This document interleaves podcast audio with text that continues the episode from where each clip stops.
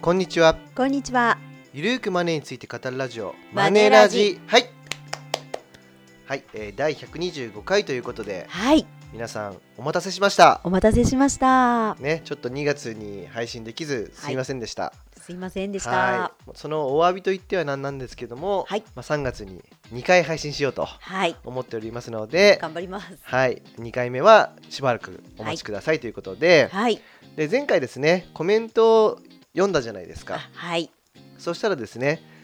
また2件コメントいただきましたということでありがたいですね。はい、せっかくなのでね読ませていただきますと、はい、えーっとですね稲賀助さんという方から、うんうん、えータイトルが「リラックスしてお金の勉強できるとあ」嬉しい。はい筋トレ中やこもりしながら聞いてます2人の掛け合いも私の好きな雰囲気です各テーマに沿ってとても具体的に説明してくれますので理解しやすいですということですいや嬉しい、ねえありがとうございます。ありがとうございます。ね、星5ついただきましあた。ら嬉しいですねねえありがとうございます。よかったですよねか。ったです。鼻息なかったです ね。鼻息じゃないか、吐息か。吐息です けど。はい。で、もう一名ですね。はい、えーこれは秋田うってものかな。うん、A. K. I. T. A. W. 秋田う。はい。はいえータイトルが好きです。好きです。はい。告白ですね。お。告白です。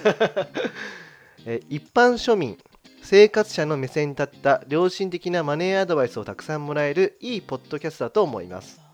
投資やマネーって超初心者とやり込んでる人と二極化するイメージですが私のようなマネー超初心者に向けて噛み砕いて話してくれ超初心者で終わってますね はいありがとうございますいや嬉しいですね本当にありがとうございます。ありがとうございます。はい。あの素敵なねコメントで最後ちょっと途中で終わってってますけどもね。はい。あのありがとうございます。本当に嬉しいです。ありがとうございます。はい。あの皆さんのねこういった感想をね受けるとね、うんまた頑張ろうって思いますもんはね。い、やる気になりますね。 ね吐息も頑張って気をつけてますもんね。そうですね。まあでもそういうご指摘もね、うん本当にあの応援してくださるからこそかなと。はい。あと皆さんがちゃんと聞いてるからこそ、あこちょっと気になるなとか、ね。そうですよね。うん、あったりすると思うので、うんうん。はいはい、まあ、引き続き温かい、まあ、意見や感想はいだったりとか、うんまあ、ご質問だったりとか、はい。まあ、こんなテーマ話してほしいよとか、うんうんまあ、そういったものもあればぜひ、まああのーま番組までねお声をお届けいただければと思っております。はい、はいで本日のテーマなんですけども、はい。え子供を私立の中高一貫校に通わせるんだったら、うんどれだけの年収が必要かと、うん。ねまあ、こういう質問で結構多くてですね。多いですね。はい、なのでちょっとそれについて考えていきたいなと思うんですけども、はい実はですね高山さんがですね「はいオールアバウトマネー」とうんいうところで、はいまあ、そんなセミナーをされたとお聞きしましたのでなんかわざとらし いまあまあそうなんですよはいはいなので話させていただきましたねははい、今日はそはいのこうんことについてねちょっと聞きたいなと思うんですけども、いまあ、その年収がどうかっていう前に、うんそもそも、うんその中学受験するためには、はい結構お金かかると思うんですよ。うんうん、あの塾に通ったりとか、はいあとはそもそも受験料もかかるしはい遠納金もかかるし、うんうんえー初年度納入金もかかるしということで、うんどれぐらいお金かかるのかっていうことを知りたいですね、じゃあまずは、まあ、大体4年生から中学受験の塾に通いますよねそうですね。今うんはもうそう四年生からなるですね。じゃあ4年生から6年生までの3年間通わせた場合、いうんくらかかるんですかって質問です皆さん考えてみましょういくらでしょうはい。ね、いくらでしょうね。うん100万なのか、うん200万なのか、はい300万なのか、うん500万なのうか、ん、 1000万なのか高山さんどうぞお答えをお願いします、はいまあ答えはですね、三年間でまあ約三百万円ぐらいとおーいうことなんですよね。なるほど、はい。まあ四谷大塚にね通わせてるじゃないですかはい。あの息子をはい実は通わせておりまして、はい、4年生だといくらぐらいですかねそうですね。まあ基本的な、うんまあ授業で、でまああとあの四教科ですね、うんを受けた場合っていうことなんですけど、まあ年間で約55万ぐらいですあー毎月の普通の通常の授業料っていくらぐらいですか、は3万6千円ぐらいですね3万6千ですね、うんまあ、だから3万6千が毎月の家計から出ていって、はい、まあ、夏季講習と冬季講習もあるから、うん、まあ、合わせて55万ぐらいだっていうことですね。そうですね、うんただここにはね教材費とかテスト代とかうん、そういうのはかかってまあの入ってませんのでえじゃあそれ入れたらどれぐらいになるんですかそれ入れるとまあプラス5万から10万ぐらいは見ておいた方がいいっていう感じになりまなするほどじゃあ60万からはい65万ぐらいうんうんだということですね。そうですねまあ、これは四谷大塚だとそうなんですけども、はいサピックスも同じようなもんだともう大体もうサピックスや早稲田アカデミーや日農研日農研もそうだと、はい、まあ、大体同じぐらいですねなるほど4年生でまあ冬季講習か夏季講習も通わせると60万ぐらいになってる、はいということですね、はいじゃあ5年生は毎月の月謝からはい、毎月の月謝はね、えー、4万5千ぐらいです。 4万5千円ですね、まあ、そうすると、えー、54万ぐらいですねそうですね。んうん、54万はい年間でねそこに講習が入るんですね。夏季とか冬季冬季が入って68万ぐらい。あー年間でなるほど、はい。うんうんうん、でここには何でしたっけ教材費があさっき言入ったそうそとう教材費とかテスト代が入入っっててなないいので、まあここに今からプラス5から10を足すっていうな感るじにほなると思どいます。じゃあ80万ぐらいですね5はい年生は、はい、 4年生60万で5年生80万はい、この段階でもう140とお。ー140、はい。そして小学校6年生は、はい、でここがボリュームがありまして、うんえーっと6年生のね8月までは毎月5万7千円ぐらいなんですようんうん授業料が。うんうんで9月から受験までうん、これ7万9千円ぐらい。 8万円じゃないですか7万9750円って書いてますけどあ、そうです。すみません。だから約8万うんうんぐらいってことですね。うんということでう、んえーまたこれ夏季講習、冬季講習うん合わせると6年生では年間100万おーでテスト代とかはないからないからここにまた5万から10 10万万乗っかってくる感じですかね。うん、 110万足す140で250ですねはい。うん皆さんこんぐらいかかるんだそうです、でもねこれに加えてですね、うまあ最近あのまあママ友とかねいろんな人たちとも話してるんですけれども、んうん、あの個別塾とかあー家庭教師をつけてる方が本当に多いんですね。そうですね、はい。うんうんまあ、特にやっぱサピックスとか、うん。まあそういう結構ね進学塾ののハイクラスはいだ。と結構テキストが難しすぎて分かんないっていうことで家庭教師つけてる人多いんですよね。そうですね、うんもうあの塾の勉強を理解するためとか宿題をやるためにつける、あとはなまあるほど志望校別とかうん、僕もね昔、まあ、大学生だから結構昔ですよね。でもその時にあの家庭教師やってたんですけど、はいはいサピックスに通ってる子うんうんはの、そのサピックスのテキストがわからないから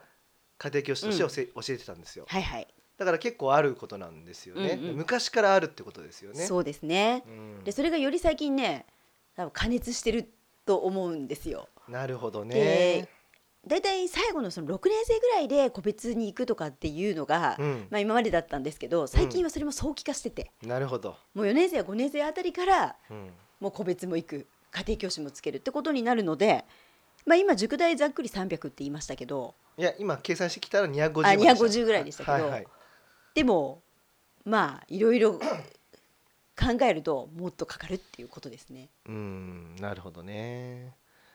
もうこの時点で結構きついですよねいや結ね構、小学校6年生は毎月の月謝から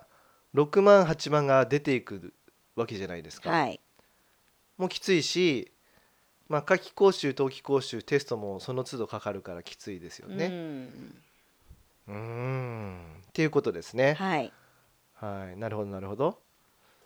じゃあそれで受験料っていうのはいくらぐらいでしたっけ受験料はですね、はい私立の場合はうん1校あたり2万5千円から3万5千円ぐらいなんですね。うんうんで大体みんなどれぐらい受けるかっていうと、うん平均で6校から六7校校ぐらいなんですよ。なるほど、うんじゃあ20万ぐらいですね。そうですねほうほうほうほう。えーでまああの滑り止め受けてはい受かったら遠納金っていうの払うじゃないですか。そうですねそれはいくらぐらいなんでしたっけ、これが大体20万から30万ぐらいで、うんうんで良心的な学校とかだとうん 5万円でいいよってとこもあるんですよ。良心的っていそううの良心的なはどどういうとこなんだろうな学校だとそうなんですよね。まあでも20万から30万か、そうなんですよね。うんなるほどね、うんはいだからまあだから受験料と遠納金でまあ50万まあ、遠納金2個払ったりとかするとうん、 70万とか、まあ、そんぐらいがかかってくるよということですね。中学受験の漫画を描いた、うんうんあの2月の勝者っていう、うん、ありますよね。あるんですけども、ねそドこでラマにもなってね。そうそうそうそうはい。そこであの塾の先生がうんうん中学受験はね課金だなんてね、うんいう表現をしたんですけど課金ですよわねか。るなと思いますよ。まあだから、うんまあこう課金をし続けちゃうのってそれまでのお金がもったいないと。はだいからこんだけおね子供にお金をかけたんだから、なんとしても合格させたいじゃないかというところで、まあ何でも取っちゃうんですよね。何でも取っちゃうし、うん受験もやっぱいろんなとこ受験させたくなっちゃうし。そうですよね。うんそうですよね。でまあそうすると遠納金もたくさん払っちゃうと、うん、そんな状況ですもんね。いやー自分も気をつけなきゃと思いますうんね。まあ、だからまず塾だけで250万以上かかる、はい。で、まあ、受験とか遠納金で、えー50万から70万かかるということなので、まあ、はこいの時点でもう300万近くになってます。うはいんじゃあ実際にこう納入金するわけじゃないですか初年度に。はい。それっていくらぐらいなんですか、これは東京都の調べによるとう、ん97万だから100万ですね。 100万、うん。ほうこの納入金っていうのは何でしたっけこれあの授業料うんうとん入学金と、うんあとは施設施設費。ああこれが1年目に払わないといけないやつなんですねそうですすねうん。だからあの2年目以降は入学金はないので、はいはいはいはい、まあ少し安くなりますけども。あーなるほど結構高いですね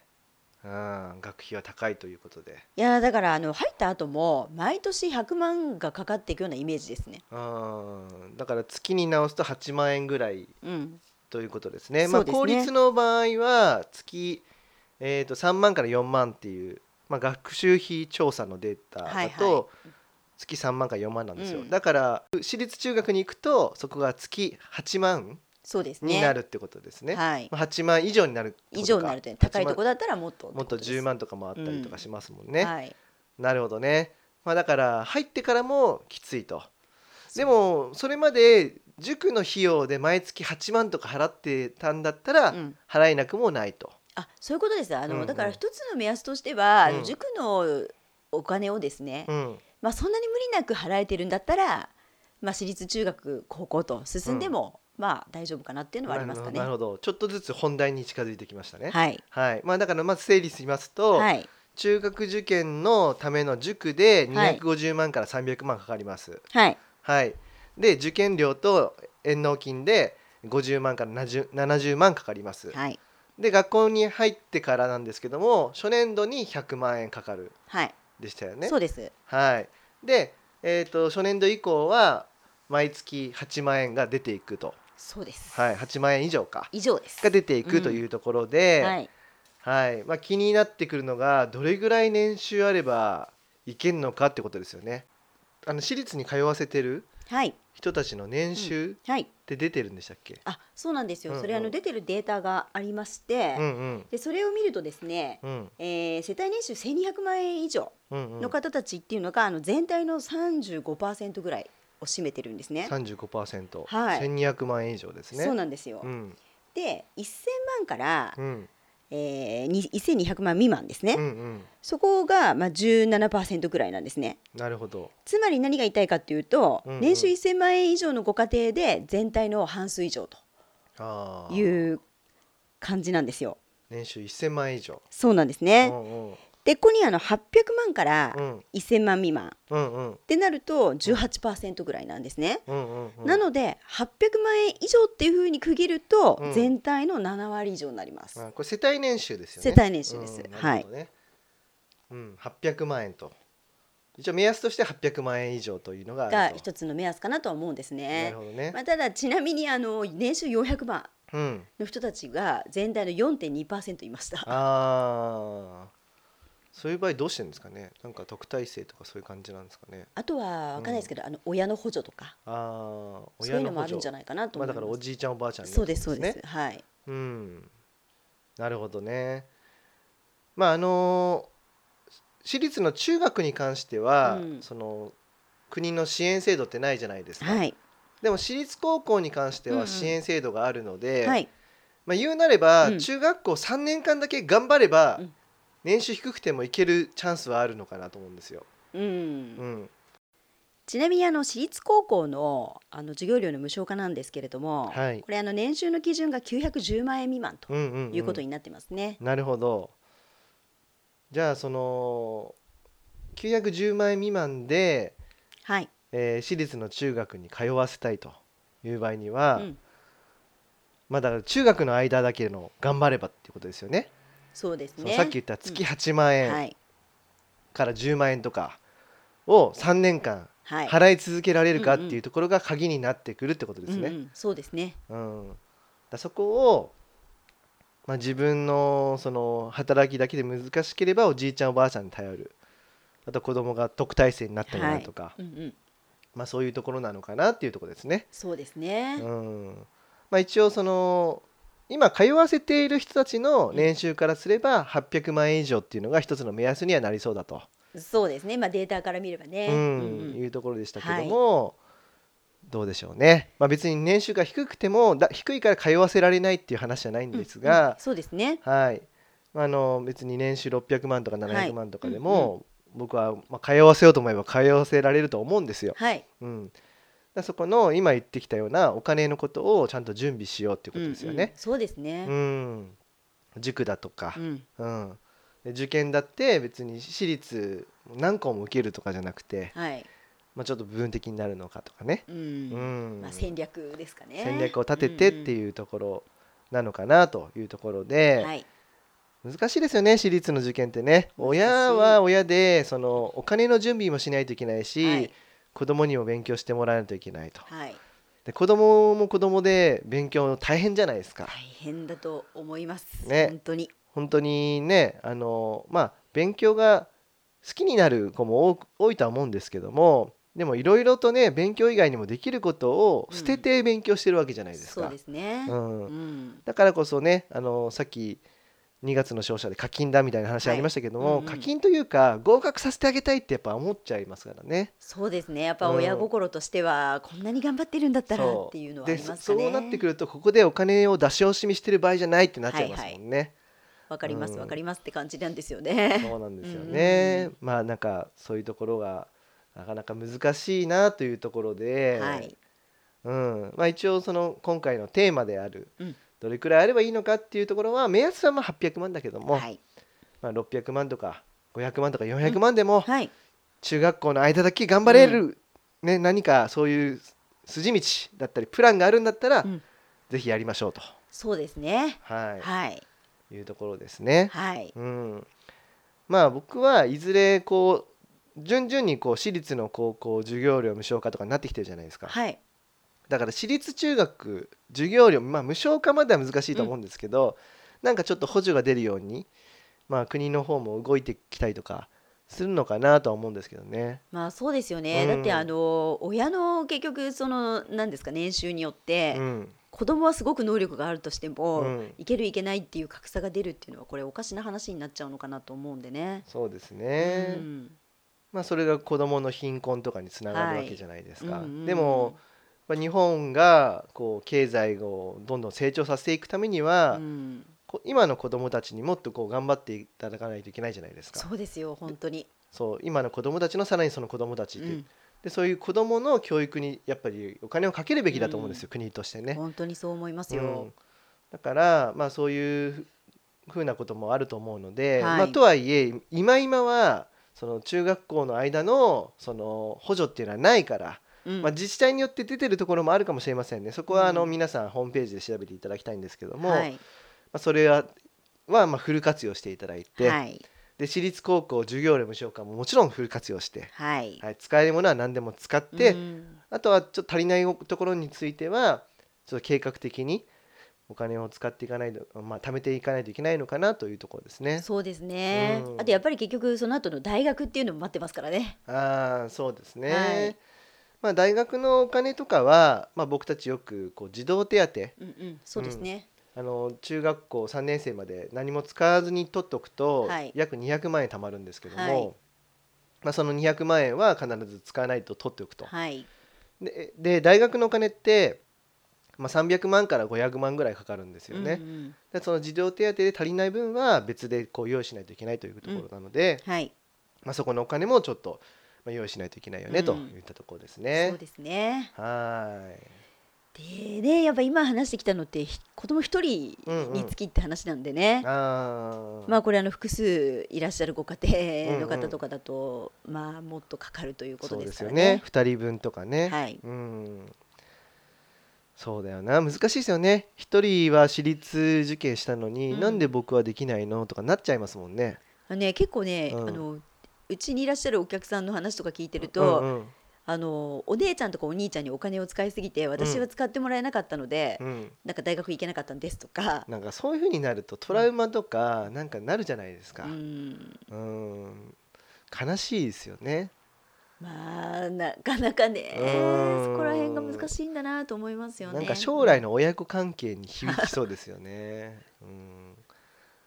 まあ親としてはね平等にこう愛をあ,、はいげてるんだっていう話だかもしれないけども、でも受きける側の話なんで、やっぱそういうね子供をね何人儲けるかとかにもよるとは思うんですけども、まあいろいろとパートナーと話さないといけないですね。そうですうね、ん、でやっぱりあのパートナーの人とこう教育観というかねうん、そこも合うか合わないかによってそのお金を出す出さないってあるじゃないですか。うんうだかんらこの中学受験もお金が基本的にはかかりますから、うんうんそこにあの惜しみなく出してもいいと夫婦が思うかうんいやそうじゃないか片方だけが思うか、うんうんこれによってもこれ全然またやりやすさっていうのが変わってくるんだろうなと思うんですよ。そうですね。うん。あの今話してないところで思い出したんですけど、はい、あの中学行ったら部活とかもやりますよね。やりますね。部活もお金かかるんじゃないかなと思って、そうそうそうだから今のはそうですね本当に最低のお金だけを話してきていて、はい、もうちょっとプラスアルファでかかるお金は考慮してなかったじゃないですか。そうであの私う立ん中に通ってるお子さんの家の話とかを聞いてると、うん。あの遊びに行くのもね派手になるんですって、ああ。だからあと持ち物とかあとはあれですよね親同士のランチとかもちょっそうとそうそう高級なところに行くとかママ友ねランチは聞大きますもんね体ホテルとか、あーそうなってくると一回一回のその費用が高くなるんですよねうん。うんうんなるほどねうんはあこう考えると何でもお金なのかってなっちゃいますよ ねそうじゃダメだとは思うんですけどねまあまあそうそうそれうんじゃない部分もあるとは思うんですけどただやっぱり、うん、あの入学した後もお金がかかるんだっていうそこのイメージもうんうんうん持っておかないとうん大変になるのかなとは思いますね。本当にあれですね子供の教育費って家計のブラックホールです ブラねックホールですね。うん、はいかけようと思えばいくらでもかけられちゃうとうんいうところですから、はい、まあ、今日はねあの、まあ、中学受験の話をねあのしましたが、はいまあ、やっぱりいろいろとねあの子どもの教育費だけじゃなくなくてね、皆さん自身の老後のお金もねはい貯めないといけないですし、まあ、他に例えば余価資金とか、はいうん、住宅とか購入するんだったら別で貯めないともいけないということなのでまあ本当にうまくね切り分けて計画立てるしかないのかなっていうところですよね。そうですねうんバランスですかね。はいはいまあ、というわけで僕たち自身も今ね、あのーまあ、息子があの塾に通って、はいまあ、中学受験にトライしようというところではいまあいろいろとねうおん金もかかるなと思いますし、まあ、結構勉強も大変そうだなっていうのもあるし、ね、なんとかねこう成功させたいなってやっぱ思うじゃないですか。そうですねう。んだからそこがねあうのんすごくわかるんですけども、はい難しいですね難。しいで すね。はい。というわけで、まあなね、なんとなくこうダラダラっと話してきてしまいましたが、はいまあなんでしょうね。ちょっとここの部分はお金の闇な感じですよね。まあそうですね。ねえ、だ日本の教育の闇的なとこがありますよね。うん。ぱね東京住んじゃうとね中学受験せずにはいられない場所ではありますしね。ああだからエリアにもよるかなと思いますね。うんまあ今自分たちはあの文京区にいるんですけど、うんまあ息子の小学校は7割8割ぐらいですかねうん、受験するので、そうですよね、はい、まあ、そういう環境ももしかしたらあるかもしれないし、うんあと日本の学校でいいのかとかねそういう議論は今日してないじゃないですか。 ね本当そうそういうところまでいろいろなんかねそうそうそういうところも考えたりする本当はと考えないといけないもですもんねね海外だとかね、はいそういうのは考えたりするともっともっとお金ってかかってくるところなんですけどもはい、さらにはいまああの今日はねこういうふうに話しましたが皆さんも、まあ、このパートナーと一緒にこうマネラジを聞いていただけるんだったら、はいまあぜひ話し合っていただいて。そうですね、うんうん、であとはまあ例えばねもう子供がもう高校生になったとか大学生になったとしても、そういう話をそのその子供たちの子供にもする、ね、なるかもしれないじゃないですか、うんうんはいそのためにもしてあげていただくのはいいのかなと思うんですよね。はいこれぐらいかかるんだよと、うんうんかかったんだから頑張れよとかじゃなくて、はいまあ、そういうこともあるから、まあ、自分の将来のためとかね将来の子供のためにも考えておくといいんじゃないの、うんうんっていうところは話してもいいんじゃないかなというところでそうですねはい、まはあいそんなきっかにけに、ねなればいいなと思っております。はい、はいということで、えーマネラジ今回、はいこちら終わりにしたいと思います。は、はいいまあさ今月はねもう一本、 まあ、下旬にアップできるように頑張りたいと思いますので、はい引き続き、まあ、ポッドキャストの購読、まはあ、い YouTube のチャンネル登録ぜひお願いしたいと思います。はいはいぜひお願いいたしますというわけで株式会社マネーユーの提供で頼藤大樹と高山和恵がお送りしました。またね !See you!